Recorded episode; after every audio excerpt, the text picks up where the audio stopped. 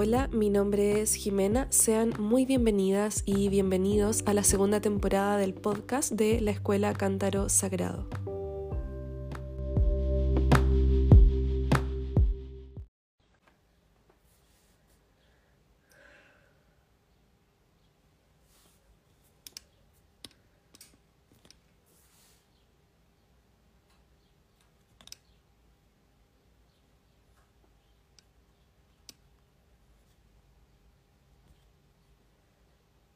Hola, hola.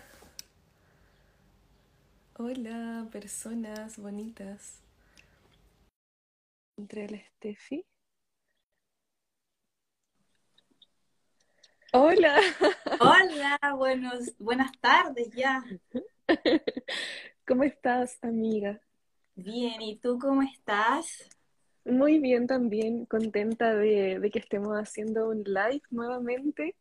Eh, un live que las personas no saben, pero estábamos tratando de hacer desde hace muchos meses y no, no coordinamos. Las cabecitas de pollo. Sí. Bueno, eh, muy bienvenida a las personas que se están sumando. Nos encantaría saber desde dónde nos están escuchando, de qué ciudad, país, lugar del planeta Tierra. A ver, por ahí dicen de, de Madrid. Hola desde Madrid. Ah, genial. Hola, hola, bienvenidas. Amiga, salud. Salud, estoy con mi matecito. De Utah, Argentina. Argentina. Algarrobo, desde At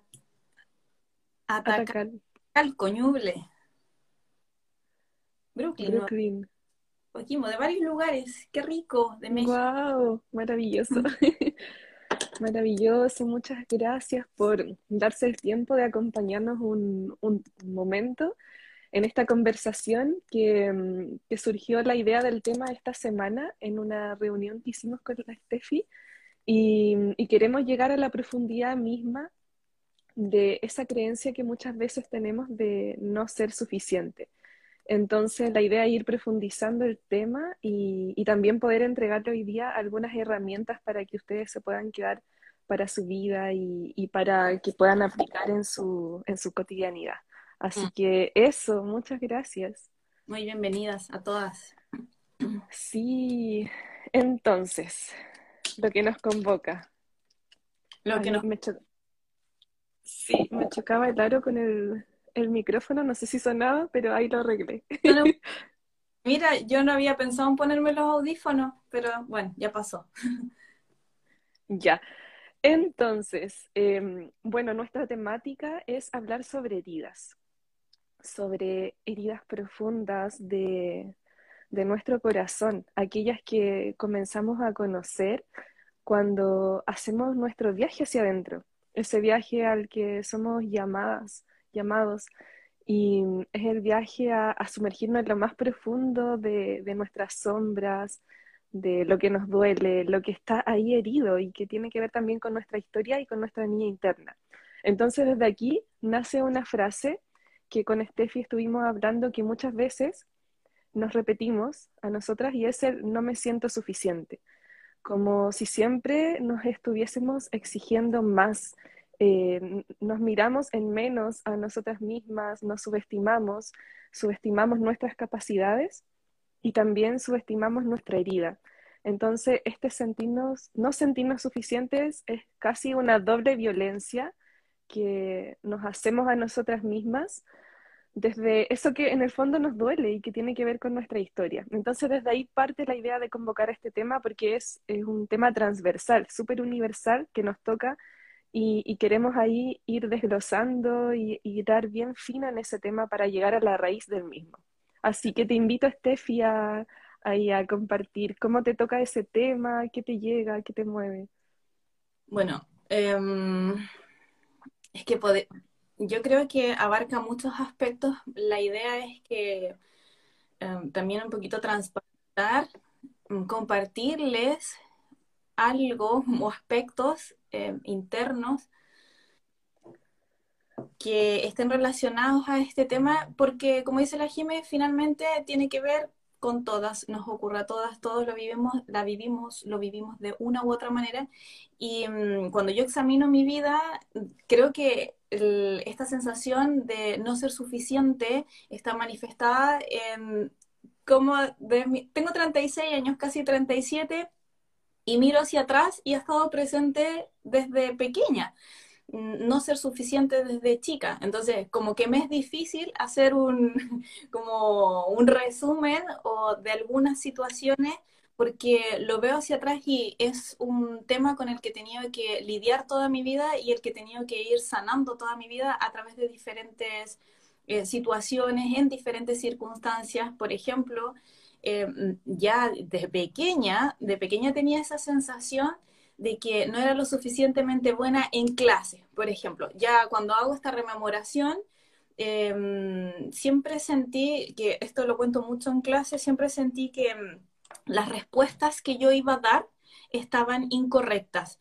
que la profesora preguntaba, ¿cuántos dos más dos? Y a mí me daba mucha vergüenza, me ponía roja y tomaba un lápiz y lo tiraba al piso para, para como agacharme y pasar desapercibida y que la profesora dijera, eh, María, tú, y yo, y no me nombrara a mí, porque yo tenía una convicción de que las respuestas que yo estaba dando estaban mal, de que, de que simplemente no sabía y, y además me sentía muy avergonzada de alzar la voz.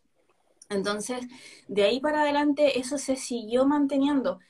Y me doy cuenta que ya de grande también ocurría. Por ejemplo, estaba en situaciones en las que yo dominaba la información, mm, Em, que sí, que dominaba la información y de repente eh, alguien preguntaba y yo, me salía como esta niña interior de nuevo de, no creo que esté bien mi respuesta, no creo estar a la altura de los demás compañeros. Volví a aparecer esta sensación de que no era suficiente eh, mente buena en eso. Y así eso también me llevó a tal vez poner muchas, muchas cosas, muchos emprendimientos o muchos em, pasos, porque también lo he escuchado muchas mujeres que no se sienten lo suficientemente preparadas para algo como para dar un paso. Por ejemplo, cualquier cosa, aprendí masaje y y, todavía no siento que sea suficientemente buena para eso. Creo que me falta seguir estudiando, seguir perfeccionándome. Me repito los cursos 30 veces para poder estar segura de lo que, del conocimiento, de cómo se realiza la técnica. Y así voy dejando pasar el tiempo, el tiempo, el tiempo, y nunca te atreves a hacer algo. Entonces eso me pasó muchas veces en la vida. De hecho, cuando estudiaba en la universidad, también como que nunca me sentía lo suficientemente preparada, no me sentía a la altura de las situaciones y te das cuenta que esto, esta, esto era lo mismo que se manifestaba cuando yo era pequeña. Y cuando lo llevo a otros planos también, pues, o sea, aparecen esas sombras todo el tiempo. Eh, mejor no me atrevo a hacer esto porque tal vez haga el ridículo, tal vez voy a decir una tontería, eh, ¿cómo voy a yo guiar esto si yo no sé lo suficiente, si yo no estoy lo suficientemente preparada, si yo no estoy lo suficientemente resuelta para ayudar a otras personas? Esto también lo he escuchado mucho que dicen, pero ¿cómo? Como yo soy maestra Reiki, formo Reikista, dicen, pero ¿qué le voy a decir yo a mis a mis pacientes si yo también siento dolencia, si yo también me siento mal. Entonces, que siempre estamos esperando ser suficientemente perfectas. Y yo podría dar montones de ejemplos más, pero creo que se van a ir como entremezclando con lo que vamos conversando. Pero sí, es un tema que, que, no creo que se resuelva de un día para otro, no creo que mm. sea un, un tema que se resuelva simplemente con una terapia, sino que es un, es un, un camino de desarrollo personal, es un camino evolutivo que te acompaña toda la vida. Sí, y bueno, resueno profundamente con cada, cada, cada palabra, sobre todo lo que cuentas de tu historia, eh, porque por mi parte también, desde el colegio, la universidad, como profesional después, siempre esa sensación de sentirme en menos o mirarme a mí misma en eh, como menos, siempre menos. Y es la herida, la herida de, de, de la niña interna que está ahí tan viva Y mm, cómo llegué fuerte a este tema este año, que me ha resonado tanto, porque hace un tiempo escuché una frase que, que fue como wow, quizá algunas personas la han escuchado, y es que eh, cuando las personas buscan un terapeuta o alguien con quien quieren trabajar sus heridas, no quieren eh, terapeutas perfectos, casi que sean como Dios. Nadie quiere personas perfectas, quieren personas reales. Y las personas reales eh, tenemos cosas buenas, pero también podemos estar súper heridas. Entonces, yo siento que a medida que vamos haciendo ese, ese camino de desarrollo personal que dices tú, nos vamos amando en esa realidad que somos, en esa completitud, de decir, ok, en mi historia eh, hubo cosas muy difíciles que me marcaron profundamente y las cuales todavía vivo como la secuela, como la secuela de no sentirme suficiente, pero también eh, me he convertido en una adulta con herramientas, eh, estoy haciendo un camino personal, cada día trato de ir avanzando en ese camino personal, entonces aquí también siento que es el, reconocer y valorar realmente esas dos partes, que mm. fue lo que hablamos hace unos días. Eh, valorar lo que somos en esa totalidad sin subestimar en lo que somos auténticamente y tampoco subestimar nuestra herida. Porque muchas veces el subestimarnos a nosotras también viene de subestimar nuestra herida. Entonces, ese camino de desarrollo personal también viene por ahí de, reconocer cuál es la herida que tú traes de niña, de niño. Por ejemplo, si no te sentiste vista eh, ni por tus padres ni por los profesores, no te sentiste nunca impulsada, em, em, como empujada a ser mejor, reconocida tus logros, si nadie te dijo cosas buenas por cómo eras, nadie te, no sé, te motivó, etcétera, hay tantas situaciones que pueden haber desencadenado ese que tú te fueras comparando con los pares y viendo cada vez en menos, como siempre eh, menos que otros, como que te falta algo, como que no eres suficiente, no estás en el nivel necesario. Y en ese sentido yo siento que cuando vamos viendo el real, como el real peso que tiene nuestra herida, el real valor de nuestra herida, también nos aprendemos a valorar a nosotras mismas. Entonces, el camino comienza por ahí, por valorar la herida y decir, ok, sí viví situaciones difíciles o incluso personas que han vivido maltrato, por ejemplo, que han sido tratadas con palabras duras, e hirientes desde muy pequeños, eso también es algo importante a lo que se debe dar mucho valor y, y tomarle el real peso que tiene para nuestra vida. Porque si estamos todo el tiempo subestimando la herida, también nos estamos subestimando a nosotras mismas porque somos el, ser completo. Entonces, por ejemplo, en mi camino, eh, que ha sido como más intenso estos dos años de, pandemia y de estar más, más quieta, más enraizada, eh, aprendí eso, de el cómo somos totales. Y, y ha sido un, caminar día a día de comprender que no necesito ser perfecta o estar toda resuelta o estar súper plena para ser una terapeuta o psicóloga valorada, sino que necesito ser real y en el camino que voy descubriendo conmigo misma para abrazar mi propia herida matriz, también voy aprendiendo a acompañar a las personas a abrazar su propia herida matriz. Entonces, ese es como, es como el lema que, que a mí me hizo tanto sentido cuando no me sentía suficiente, Em, porque llega de pronto esta sensación de, uff, no, no, no estoy a nivel, no estoy tan luminosa. Y aparte cuando empezamos a ver en las redes sociales que pareciera que toda la gente es súper feliz y todo está súper resuelto, sí, eh, genera esta sensación de pronto de, uff, yo, yo no estoy tan plena hoy, eh, no estoy tan, tan, tan feliz, pero sí soy real, soy completa y, y eso es lo que tengo para ofrecer esta, mm. este ser humano que soy y que busca cada día ser auténtico y real. Y, eso es lo que hoy día me hace sentido de este camino.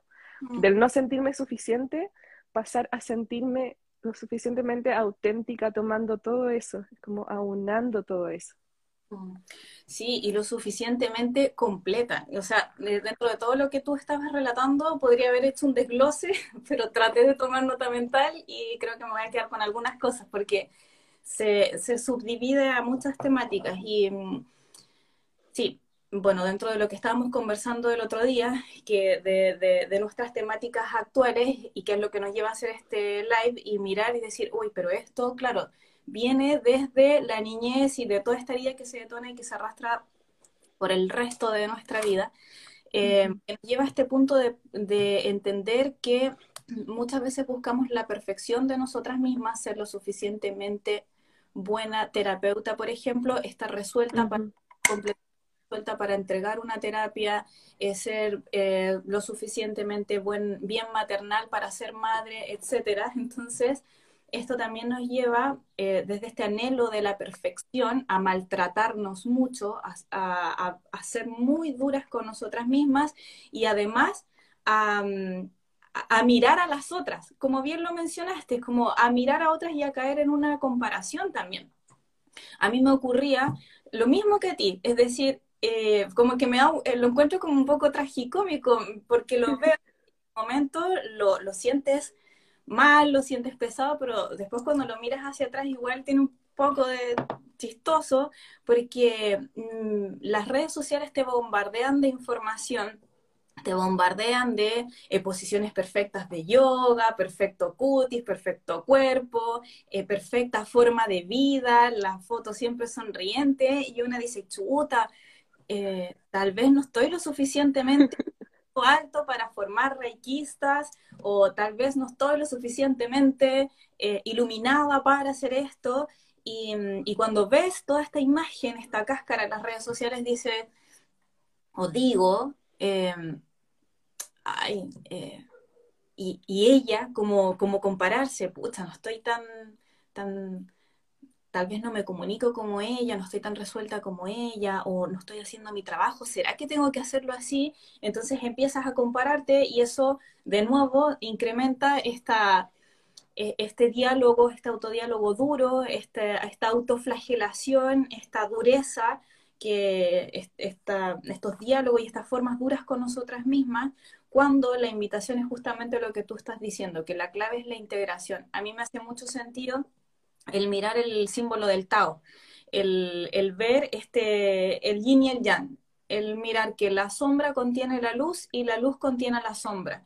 Entonces, un, un, punto clave importantísimo es comprender de una vez por todas que la perfección, que en la perfección habita la imperfección. Entonces, cuando nos damos cuenta que realmente, a ver, ¿cuáles son los parámetros de perfección que tenemos? Porque hay que entrar como a desenmarañar eso, qué es lo que real, qué es lo que creemos que es perfecto, porque finalmente es una ilusión, es, es absolutamente ilusorio. Eh, y además que esos cánones de perfección intelectual, emocional, física, nacen también desde lo que se nos enseñó, desde lo que vimos socialmente, familiarmente, de lo que se nos dijo, etc. Entonces también podría ser subjetivo. El punto es entender que toda la imperfección es parte de la perfección de nosotras y a mí me ha ayudado mucho eh, sobre todo este último tiempo llevándolo a otras aristas, es ver que todas esas partes viven dentro de mí, es decir, la parte tierna eh, vive dentro de mí, la parte enojona también vive dentro de mí, la parte que es súper inteligente y la que no entiende también, y está bien no entender, y está bien equivocarse, y está bien eh, no ser no tener tantas destrezas para algunas cosas, está bien. ¿Por qué? ¿Por qué, me pregunto yo, esperamos tanto de nosotras? Estar resueltas, estar, em, estar perfectas físicamente, estar perfectas de una u otra manera, cuando eso es imposible. Es imposible. Entonces, en un ejercicio, mm, como meditando y hablando a mí, decía, pues todo esto habita dentro mío y habita más. Lo que pasa es que muchas veces también nosotras nos ponemos etiquetas y nos rotulamos a nosotras mismas. Entonces decimos, no soy de esta manera, soy muy enojona, no soy buena para esto, soy mala para esto otro, y nos creemos esas rotulaciones y etiquetas.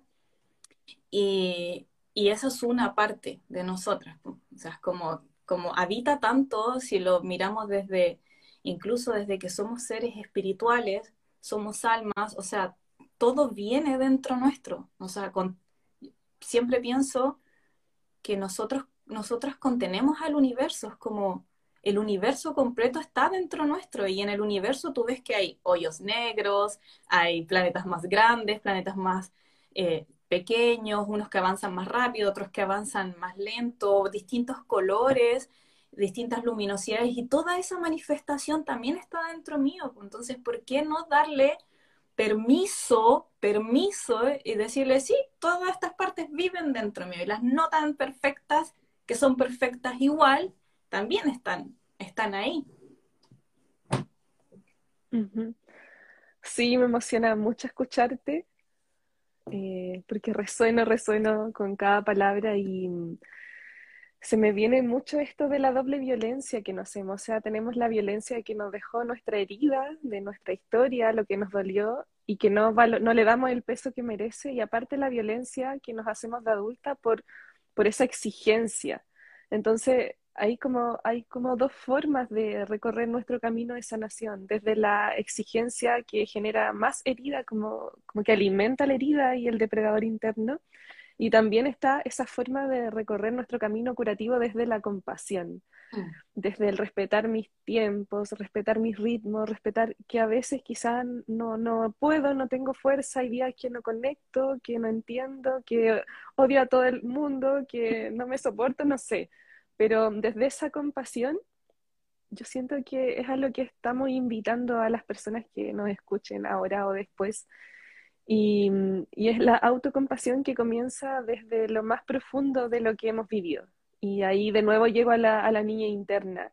Es como, a mí me ha pasado este año que, que, cada vez que estoy estudiando los temas con los que trabajo en el cántaro, llego a la niña interna. No me había pasado otro año, pero este año todo, todo niña interna, niña interna. Y mm, ahí también, em, este año llegué a esa idea de cómo las personas aprendemos a buscar el amor desde cómo la niña buscaba el amor. Entonces, las redes sociales generan mucho esto si no las aprendemos a manejar saludablemente, si no las manejamos con eh, madurez emocional, las redes sociales nos alimentan aún más la herida, porque aparece todo lo que hemos dicho, la comparación, la autoexigencia del tener que ser como para sentirme digna, para sentirme amada. Entonces, em, aquí podemos ir, por ejemplo, a lo más profundo de nosotras y, decir, como, cómo mi niña interna aprendió a buscar el amor. Y quizá ella era la mejor alumna para sentirse vista y, y, a través de esas notas máximas que ella llevaba a casa, ella quería sentirse amada o quería sentirse vista por sus padres o aprendimos a buscar el amor siendo súper tranquilas y silenciosas y casi invisibles para que no pasara nada malo, o aprendimos a buscar el amor llamando la atención, em, haciendo mucho alboroto, eh, o estar siempre con algo que me duele. Entonces, ¿de qué forma cada uno, cada una de los que estamos acá aprendimos a buscar el amor? ¿Con qué estrategia? Porque esas estrategias las continuamos utilizando. Y, mm, por ejemplo, yo descubrí en mí que yo buscaba el amor eh, con el conocimiento, entonces desde el colegio siendo la mejor alumna, em, para llevar buenas notas a casa y ahí cuando me felicitaban yo me sentía súper amada y me sentía súper vista y eran los momentos en que yo conectaba con el amor, en que yo sentía la mirada eh, sobre mí. Entonces esto, claro, continúa replicándose de adulta como el, tener mucho conocimiento, el saber, porque así es como la forma en que mi niña interna aprendió a sentirse digna y vista eh, para estar en este mundo. Entonces, desde ahí viene la herida, es como la otra cara. Aprendiste a buscar el amor con una estrategia, pero la otra cara es que nos exigimos cada vez más para estar a la altura de lo que pensamos eh, que es digno y que de, ese estándar que pensamos que, somos personas buenas y dignas de ser amadas. Entonces, desde eso tan profundo que este año eh, apareció y también comencé a observar en mí, también siento que se abrió este camino que, hoy queremos compartir con las personas que nos están escuchando y que es recorrer nuestro camino de desarrollo personal desde esa autocompasión absoluta y desde el respeto absoluto al ser humano que somos y, esto trae otro, otra forma de crecer y de sanar. Trae otra forma de habitar nuestro corazón eh, porque no viene desde el castigo o desde el maltrato, desde el dirigirme a mí con palabras hirientes, sino que viene desde un respeto tan grande a, todo lo difícil que he pasado y a todo lo que soy hoy día que, que desde ahí nos vamos reafirmando como adultos. Mm. Y, es una construcción, como dijo Steffi, no es como una terapia única que me hago y wow, estoy, sino que es un camino de, ir descubriendo ese ritmo y descubriendo la medicina adecuada que necesita mi herida. Y eso parte por esa mirada compasiva hacia nosotras mismas, hacia lo que somos. Y, y, eso es lo que siento que es lo que más nos va a ayudar a avanzar en el, en el abrazo de esta herida. Más que tratar como de sacármela, es como el abrazo de la herida, yo siento que empieza por la mirada compasiva. Sí, yo, bueno, eh, tengo, el otro día que estábamos conversando, pensaba, en, en, pensábamos en esto, como de qué forma buscaba, buscaba el amor, y para mí era súper claro, no sé si a alguna le pasa, porque como la Jimmy dice, claro, yo lo buscaba a través de ser perfecta en las notas y, ser como perfecta estudiante. Yo lo buscaba a través de las enfermedades, porque siempre me dolía algo.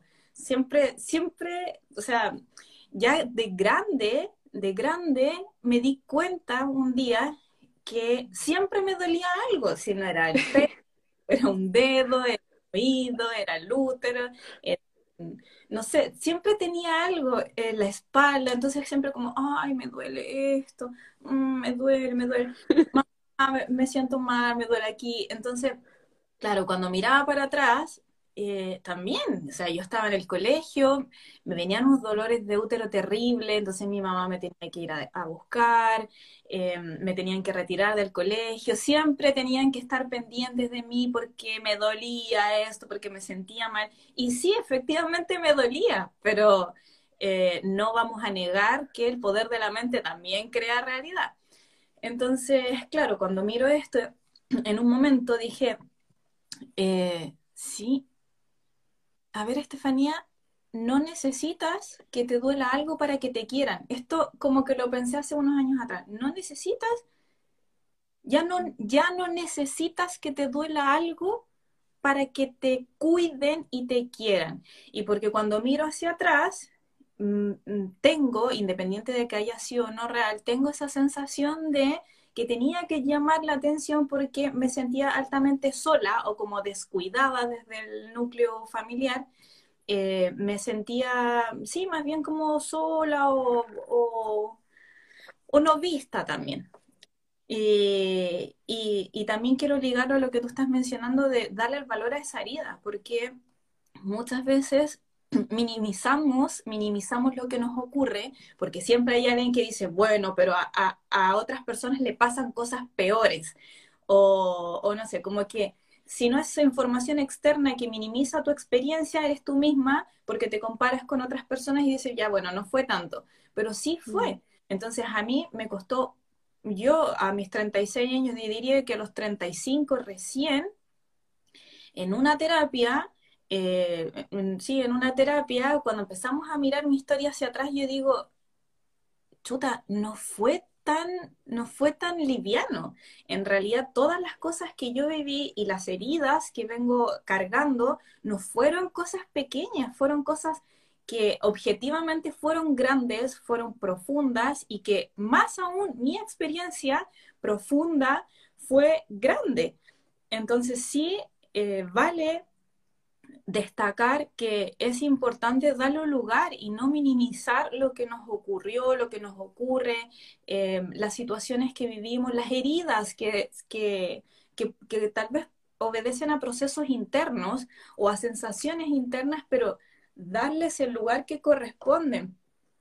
Porque en la vida creo que tenemos esa tendencia a decir, eh, oye, qué bonita clase, Jimena. Y Jimena diciendo, bueno, sí, sí, era lo que, era, es lo que corresponde, pues si para eso me están pagando.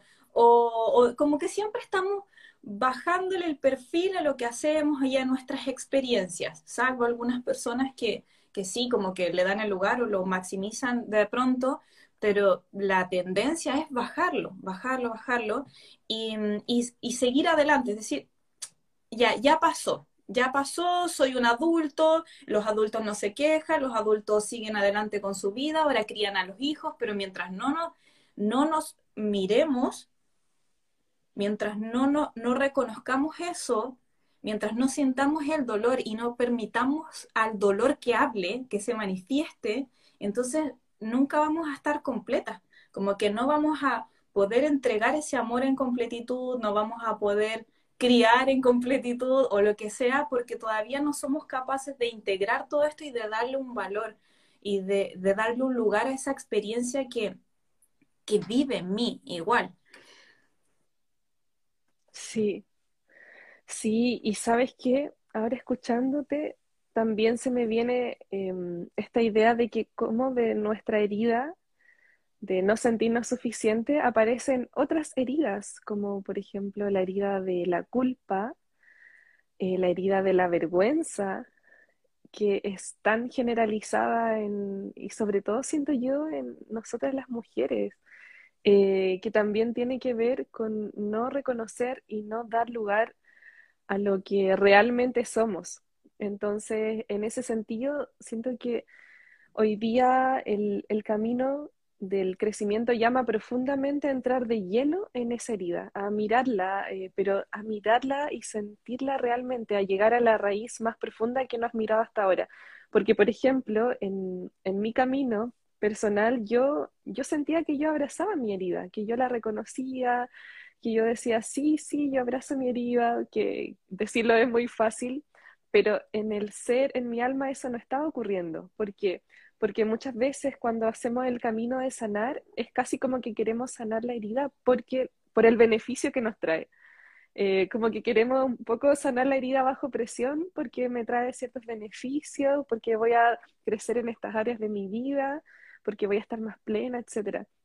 Entonces yo también vi que a mí me estaba ocurriendo eso y, y realmente no estaba mirando la herida, estaba como, como pasando por alto a veces la herida la miraba más superficialmente y, miraba lo que, lo que quería alcanzar cuando atravesara la herida.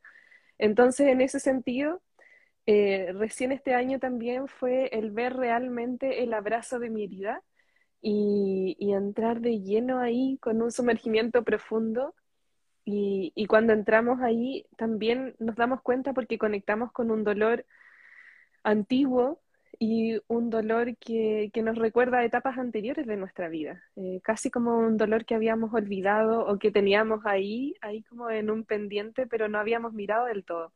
Entonces también me gustaría invitar a las personas que nos escuchan a hacer esa observación interna, hacer un detenimiento y observar en, en este, en este universo interior si realmente están abrazando esa herida o está el deseo de cortarla, de extirparla, de sacarla de mi ser porque no es digna de mí.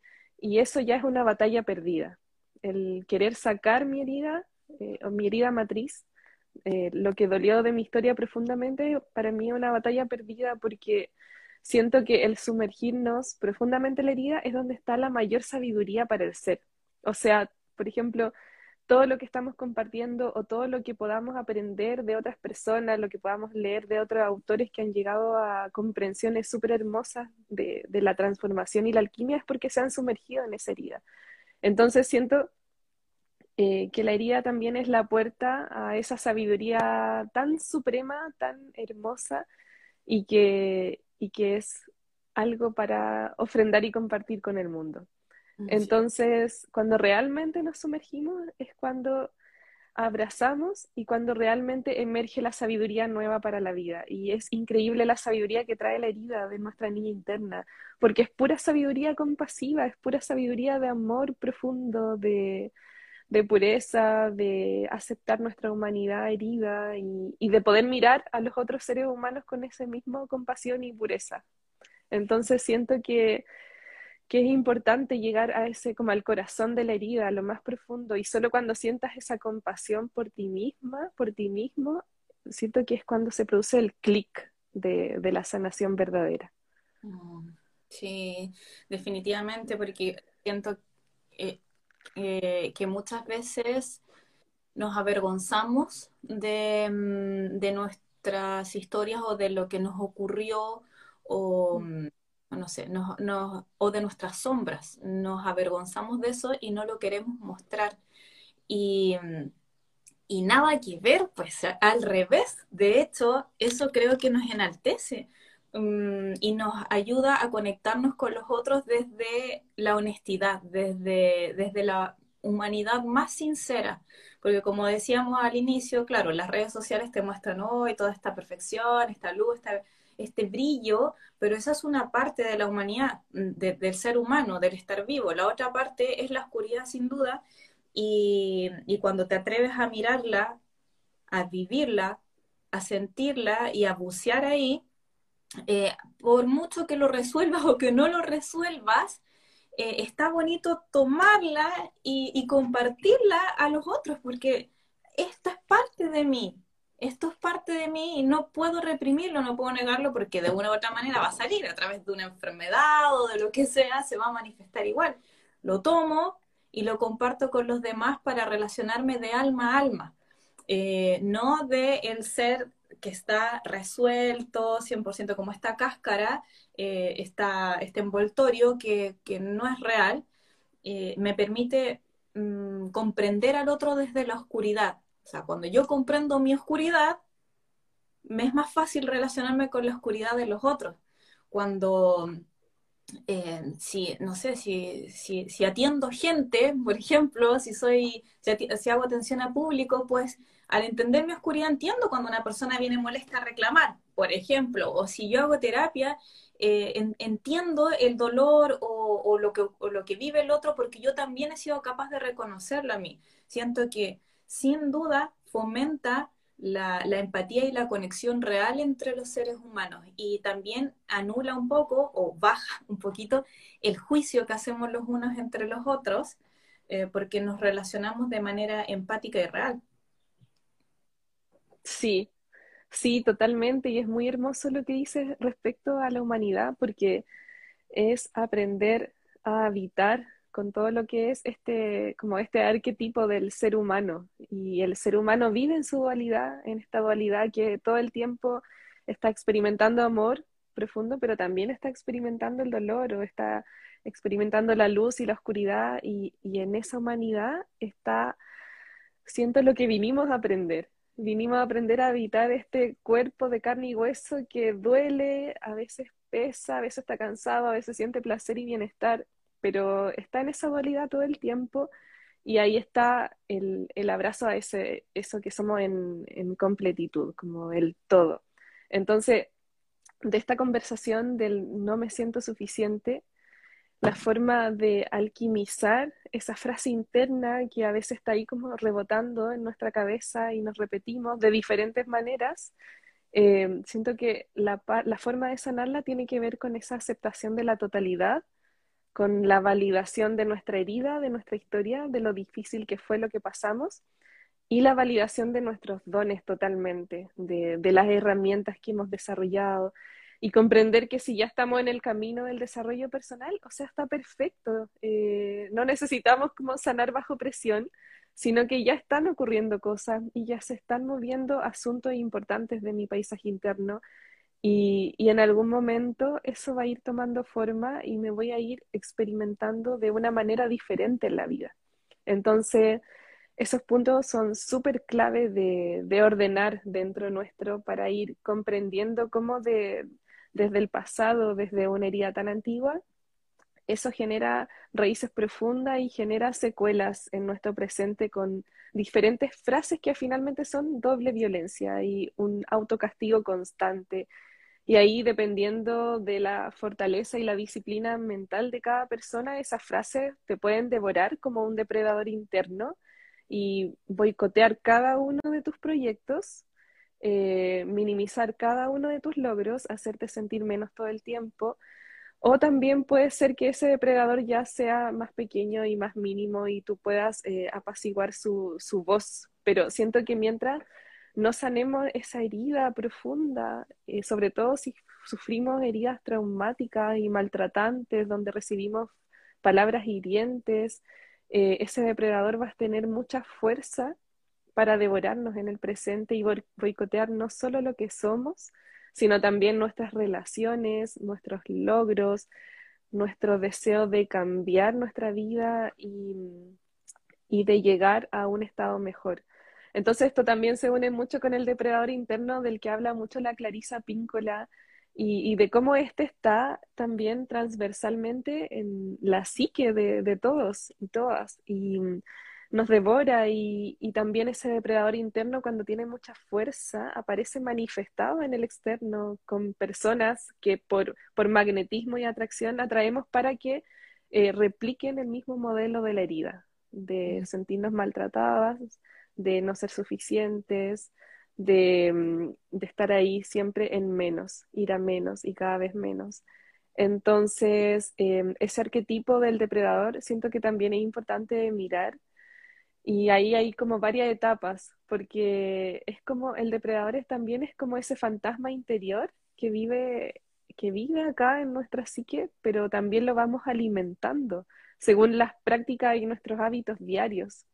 Y todos los hábitos diarios autodestructivos o de hablarme a mí misma con palabras hirientes alimenta a ese depredador y maltratarme a mí misma y no marcar límites saludables alimenta a ese depredador o no terminar con relaciones tóxicas en que no soy respetada o, soy maltratada también va alimentando ese mismo depredador y, y es como una bola de nieve que va creciendo mientras yo no sea capaz de marcar esos límites y yo no sea capaz de comenzar a mirarme y hablarme a mí misma con palabras amorosas y palabras transformadoras y, poderosas.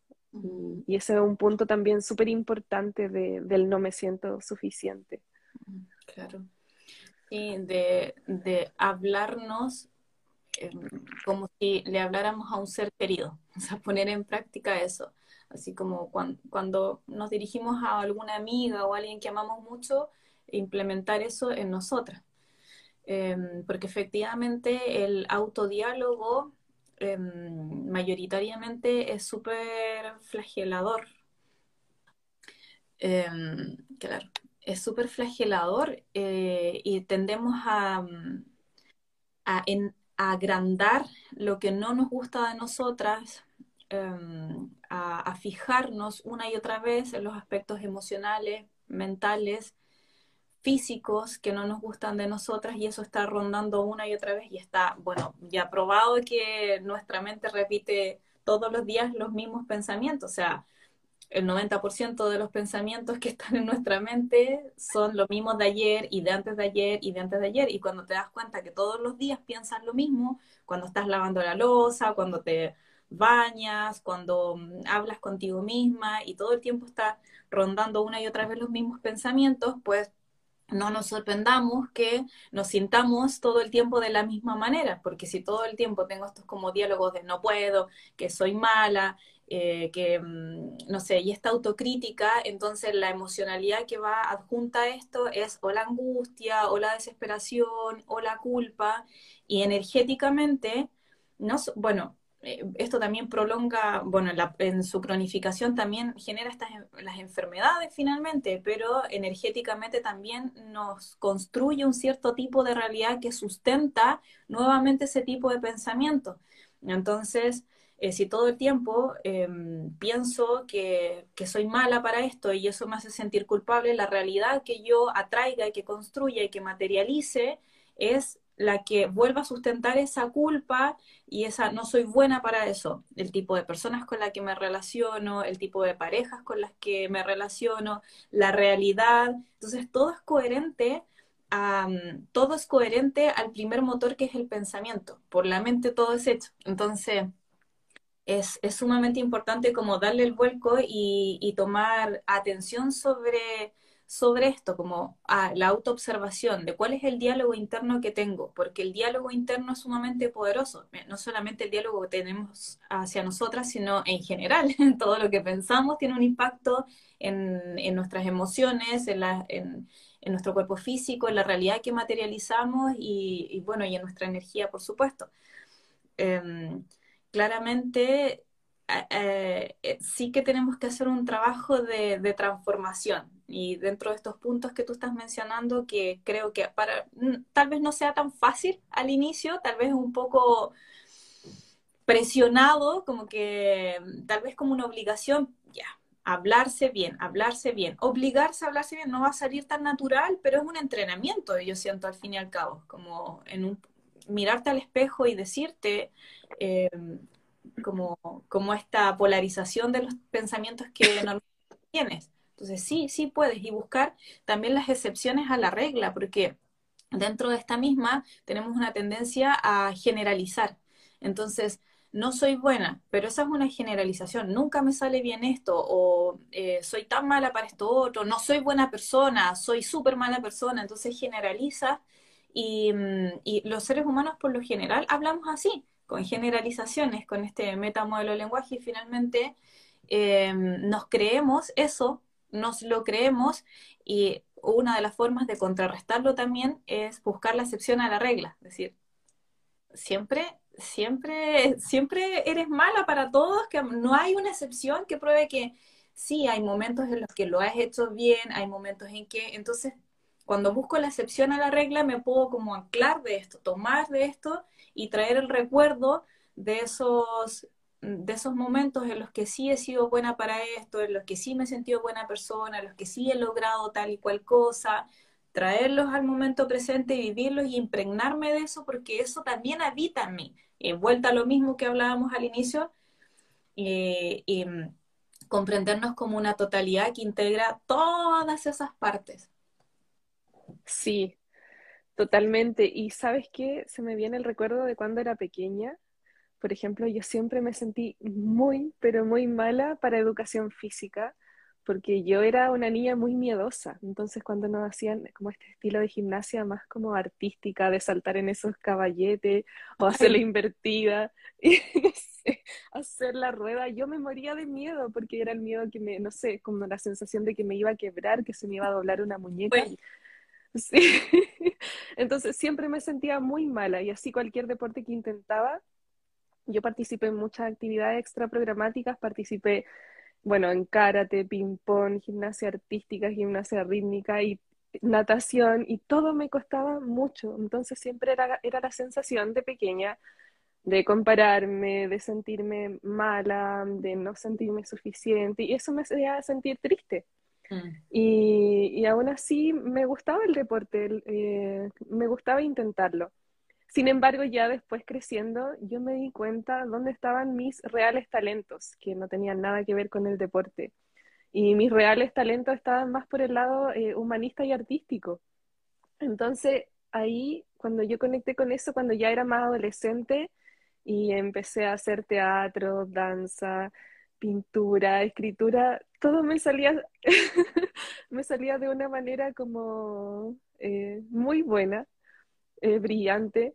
Entonces, yo siento que cuando nos vamos eh, alineando con lo que realmente somos, con lo auténtico que somos, y dejando de escuchar las voces de lo que los otros nos dicen que somos, también nos vamos, eh, vamos construyendo este ser autosuficiente para nosotras mismas, de reconocer eh, nuestros talentos, nuestra luz, nuestros dones. Entonces, además del camino de sanar la herida que hemos venido hablando hasta ahora, que la herida también muchas veces se intensifica con estas situaciones cuando no somos buenas para algo, eh, también está el otro camino de encontrar lo que nos hace sentido realmente, encontrar lo que es auténtico para ti. Y, eso que es auténtico es donde están tus mayores talentos y dones y, donde vas a encontrar tu brillo único también para servir al mundo. Entonces, eh, me recuerda mucho eso. Y mm, también otra cosa que, se me viene es, por ejemplo, cómo el depredador aparece de diferentes maneras en, nuestra vida. Incluso aunque hayamos hecho un camino de desarrollo personal, el depredador siempre aparece como en alguna medida y, aparece para decirte algo que busca como bajarte los ánimos o quitarte fuerza. Por ejemplo, Ahora estoy trabajando en el tercer libro y este tercer libro habla mucho del dolor, pero del dolor más profundo del ser humano. Y, y en ese sentido, cuando, bueno, eh, ahora estoy como en etapa de ir estructurando un poco lo escrito, y cuando los comencé a releer fue como, wow, eh, no sé si quiero exponer esto como a las personas. Eh, fue como vergüenza de exponer quizás un dolor tan profundo que he sentido en la vida. Y, de pronto pensé, pero ¿por qué vergüenza? Si el, el dolor es parte de nuestro ser e incluso la idea es que los escritos hablen del, del, dolor, pero también del camino de la transformación del dolor. Entonces después fue como eh, pensar más allá de, de mí, eh, salirme de mi ser, de, de, mí como individuo y pensar como en lo que quiero entregar a la vida, en lo que va a ser entregado a la vida.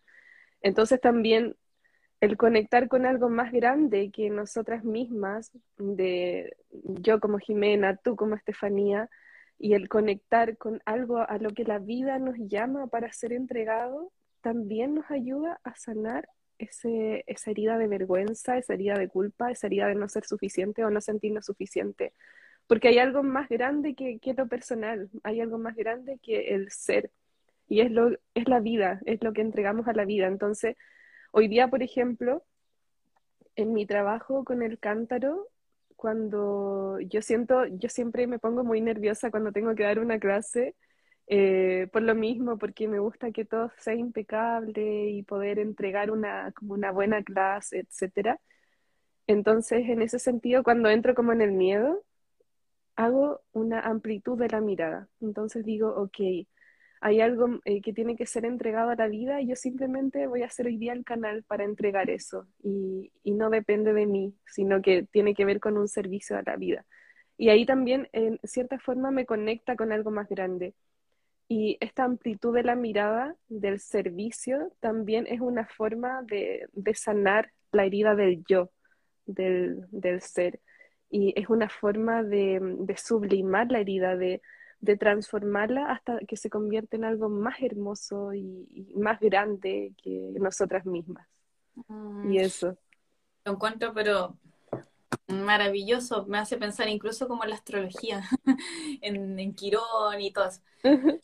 Me recuerdo un live que tuvimos nosotras que hablamos de la herida al servicio y tiene que ver justamente con eso, es como darle, darle un valor supremo a lo que viviste, porque yo siento o creo, creo que nada de lo que hemos vivido en la vida ha sido en vano. O sea, eh, siento que el alma decide encarnar en esta existencia con un propósito evolutivo y que implica, y que implica el, el, elegir el contexto, el elegir las vivencias, tu emocionalidad, tu forma de pensamiento, tu tu contextura física, dónde encarnas los padres, porque todo está entrelazado para un propósito mayor. Entonces, eh, cuando entiendes que va, va orientado hacia un propósito mayor, dejas de ocultarlo o dejas de sentir vergüenza por eso, porque está ahí. No es azaroso que viviste lo que viviste, no es azaroso los errores que cometiste, no es azaroso eh, lo mal que te portaste, el daño que te hiciste o que hiciste y todo lo que te hicieron, no es azaroso, es como que todo cumple un propósito mayor. Y, y cuando lo ves de esa forma, tienes que tomar una decisión y esa decisión puede ser, bueno, sigo hundida ahí abajo o me levanto, lo miro con amor, lo integro y lo entrego al mundo, como que se lo devuelvo también al mundo en pos, del beneficio de la humanidad, porque creo que el propósito del alma es personal es individual, pero sí tiene un impacto colectivo. Em, a mí me pasa con el tema de la enseñanza. Yo mayoritariamente, a ver, aquí entre nosotros, siempre siento que como que me falta, siempre siento, me falta, me falta. Eh, tengo, tengo una, como que siempre tengo que convivir con esa sensación de que no soy suficientemente buena para eso. Y cuando una vez me hicieron, bueno, que me he visto mi carta astral como cuatro veces, entonces justamente mi herida está vinculada a aquello. Tiene que ver con eh, lo que yo confío en mi intelectualidad, tiene que ver con, eh, con todo lo que es más intelectual, pero además yo me voy sanando a través de la comunicación, de enseñar a otras personas. Porque desde chica siempre me sentí eh, tonta, siempre me sentí eh, inferior, lo que decía al inicio, como de no quiero responder, me da vergüenza, siempre me sentí así, entonces mejor me callo, no opino, y la vida me fue moviendo para que yo enseñara. Entonces, eh, he intentado otras cosas, Jime, he intentado otras cosas. de pronto incluso ya cursos grabados nomás, y no, y la vida me dice, a ver, caramba, si tú viniste aquí a enseñar, pero no a enseñar desde lo teórico, no a enseñar desde el libro o desde lo mucho que has estudiado, que tú vienes a enseñar desde la experiencia, desde lo que tú viviste. Y cuando yo miro para atrás digo, em, de verdad que lo pasé muy mal. Pero qué bonito y gracias por todo eso, porque eso ahora y mis movimientos internos día a día, porque a, a la fecha no estoy resuelta, pero mis movimientos diarios están al servicio porque lo que yo puedo descubrir, pensar, reflexionar o avanzar también le puede servir a otra persona. Y eso está ahí. Y me muestro así, con la luz, con la sombra, con la sombra, con la sombra, y la muestro honestamente porque esa es la que soy yo y no soy otra. Entonces, es eso y muchas cosas. A mí me da mucho pavor cuando alguien te pregunta, ¿cómo te definirías?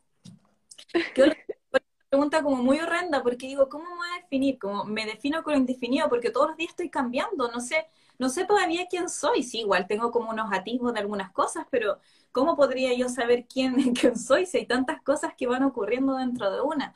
Y en ese proceso, así de repente arriba, abajo, dando vueltas, pues está al servicio de todos quienes lo quieran recibir también.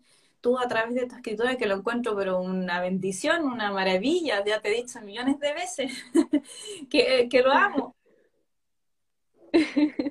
Ay, me emocioné me emociona escucharte porque mm, esa es como la comprensión más, más amplia a la que siento que los seres humanos tenemos que llegar.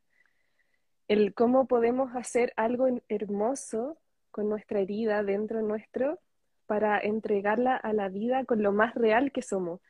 Y, y eso real necesariamente va a implicar compartir la sombra, lo que, lo que fue difícil, y, es como lo que les compartía que me pasaba ahora que estaba escribiendo este libro. Y siento que mm, ahí hay mucho de mi sombra. Yo siempre le comparto a la Steffi que mi sombra siempre es como la tristeza, como si estuviera ahí en una base de la vida, como el río bajo el río. Y esta tristeza siempre viene constantemente, a pesar de que puedo estar súper luminosa, súper feliz, plena, pero siempre está ahí la conexión con la tristeza. Y mm, esa sombra siento que es la que más me ha enseñado profundamente la, mirada compasiva conmigo misma y la mirada compasiva con el resto de los seres humanos. Y es la que más me ha enseñado a ser humana y, a mantenerme siempre en el nivel de sí, soy humana, soy humana. Y, desde ese ser tan humana que me ha enseñado la tristeza también, siento que es desde donde eh, entrego mi trabajo y desde donde las personas conectan también. Entonces acá viene todo lo que tú dices de cómo esos maestros tan difíciles que tenemos del dolor, la tristeza, la sensación de soledad. Eh, no te escuché. El enojo. El enojo, la rabia, sea lo que sea para cada quien, son maestros que nos vienen a mostrar el aprendizaje más, más, más, más profundo y amplio del camino de nuestra alma.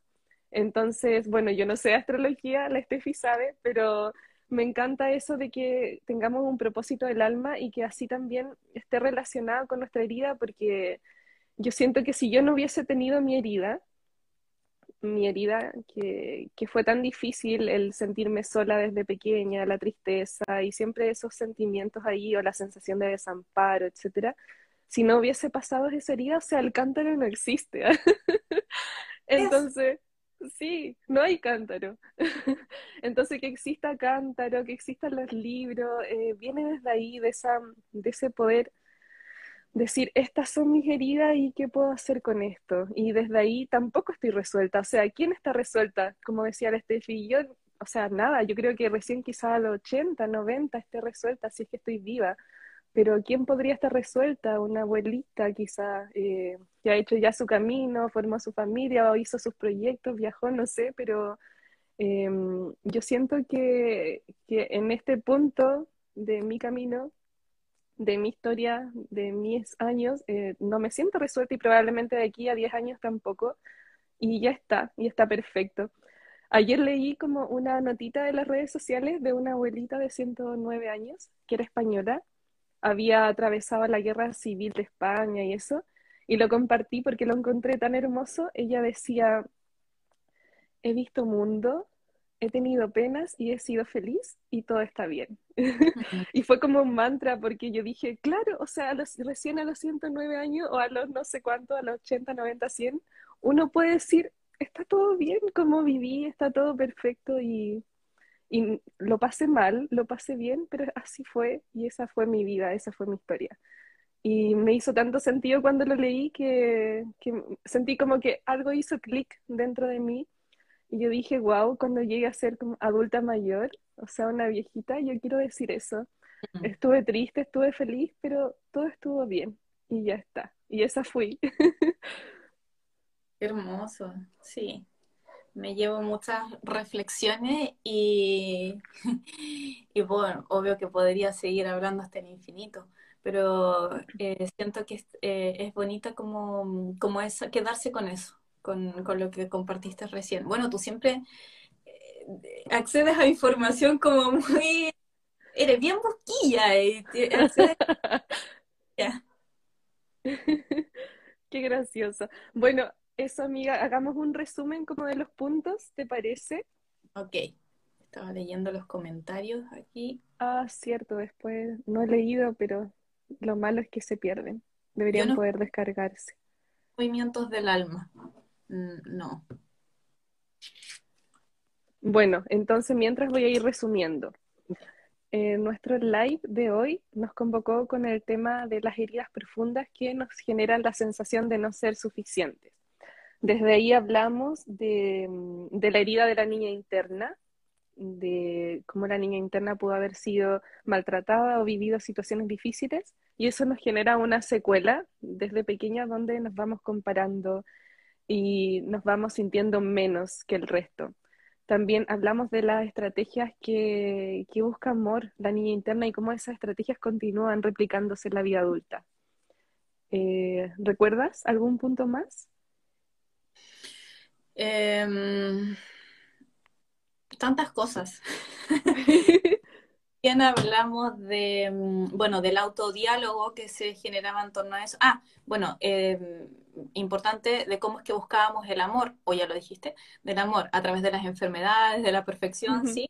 Y eso que nos lleva a un diálogo interno como autoflagelante. Eh, creo que eso, y bueno, ramificamos a muchos temas que hay que darle un valor a, la, a, nuestra historia, a nuestra vida, y, y es una la integración de la totalidad del ser, a la luz, a la sombra y a, la, y a lo gris. Exacto, hablamos también del depredador interno un poquito, muy poquito, pero también es importante manejar ese concepto que es el es ese arquetipo interior que nos va quitando energía o nos va devorando o nos va menospreciando en todo lo que somos. Y al final hablamos del propósito del alma desde nuestra herida. Sí, creo que ese sería un buen resumen, Jimena. Perfecto. Bueno, no sé si quieres agregar algo más. Bueno, siento que, mm, que eh, una podría seguir hablando horas en relación a esto. Yo creo que hay muchas extensiones del tema central, pero mm, eh, como como un, no sé si consejo, una sugerencia, tal vez porque es algo que a mí me ayuda cuando estoy en esos momentos en los que el, autodiálogo se vuelve muy negativo o cuando empiezo, me doy cuenta que solamente estoy mirando cosas eh, o atributos negativos míos o me, me he tendido a comparar o qué sé yo. Entonces, em, siento que la meditación es una buena herramienta, pero específicamente esto, como el sentir sentarse a meditar, ni siquiera necesito saber meditar, verdad no le vamos a llamar meditación, le vamos a llamar visualización. Tomar este elemento y recordar, recordar un momento en el que, eh, no, no desde el ejercicio mental, como de pensarlo, pensarlo, sino mm, lo primero que se me venga a la mente, en un momento en que yo me haya sentido orgullosa de mí, en un momento en que yo me haya gustado, como que yo he dicho, ah, qué bacán, no sé, tal vez en una prueba que me fue bien, en un examen, cuando parí, qué sé yo, cuando tú te, sientas que orgullosa de ti, tal vez. Em, e ir a ese momento, permitirle a tu mente a situarse en ese momento y em, impregnarte, que, que, todos tus sentidos se impregnen de ese momento, tanto eh, visualmente, es como entrar en una imagen, entrar como en una pantalla de televisión y, y entrar ahí, eh, visual, sentir cómo te sentiste, cómo te escuchaste, cómo te viste, como las sensaciones corporales, el entorno, revivir ese momento y amplificar la emocionalidad porque eh, te va a permitir emocionarte y te va a recordar quién eras tú. Porque todo eso que tú eh, fuiste o, que viviste, que hiciste, habita en ti, eso eres. Entonces, prácticamente es como recordarle a tu, a tu cerebro, a tus células, a, tu a, a ti completa, que eso habita en ti y, y, nos ayuda mucho, por lo menos a mí me ayuda mucho a salir de ese estado, salir y recordarme la fortaleza y, y todo lo maravillosa que soy, eh, entonces me permito vivirlo, sentirlo un buen rato y después ya como mm, salir al mundo nuevamente. Creo que es un súper buen ejercicio. ¡Ay, qué maravilloso! Y también es una herramienta que las personas pueden usar en cualquier momento, o sea, no necesitan nada, solo la presencia y la intención. Entonces, eh, que también sepan que hay muchas herramientas que, que, además, bueno, de los procesos terapéuticos, todo lo que podemos ir haciendo eh, más profundamente, hay muchas herramientas que podemos ir aplicando e ir construyendo una rutina o un estilo de vida diario donde cada día me dé tiempo de, de conectar con eso y lo voy nutriendo, lo voy regando como una plantita interior. Entonces, mm. gracias, Steffi, por entregarnos eso. Gracias. Gracias a ti, pues Jime, por este compartir, querida amiga. Y, mm, bueno, esperamos también que se genere otra instancia en que podamos expandir más temas relacionados a lo mismo. Si, si también tienen algún comentario, eh, yo leí algunas, algunas preguntas, pero creo que estaban resueltas a través del relato de la Jime. Em, así que si hay alguna pregunta, algún, alguna reflexión, alguna vivencia, alguna sugerencia para poder hablarlo después que a ustedes les vaya a servir, la idea es que esto nos sirva a todas. Em, lo dejen escrito en los comentarios del, del, live que va a quedar subido en, la, en el Instagram de Cántaro Sagrado. Ah, sí, sí, sí. Sí. Entonces eso sería súper bueno para poder poner otra instancia de, compartir y que vengamos todas con nuestro mate. Sí, matecito de domingo. Bueno, eso, em, con la Steffi tenemos esa intención de poder profundizar este tema más aún, entonces ahí, si hay algún área que les gustaría profundizar más, claro, vamos a estar atentas a sus comentarios. Y muchas gracias por el tiempo en este día domingo. Gracias a todas las personas que estuvieron aquí y gracias Steffi, de verdad amo hablar contigo. Yo te amo a ti. Y Yo también. Gracias porque me encanta charlar contigo. Gracias amiga, te amo. Yo también, amiga. Un abrazo gigante, abrazo a todos, a todas. Un besito. A todos.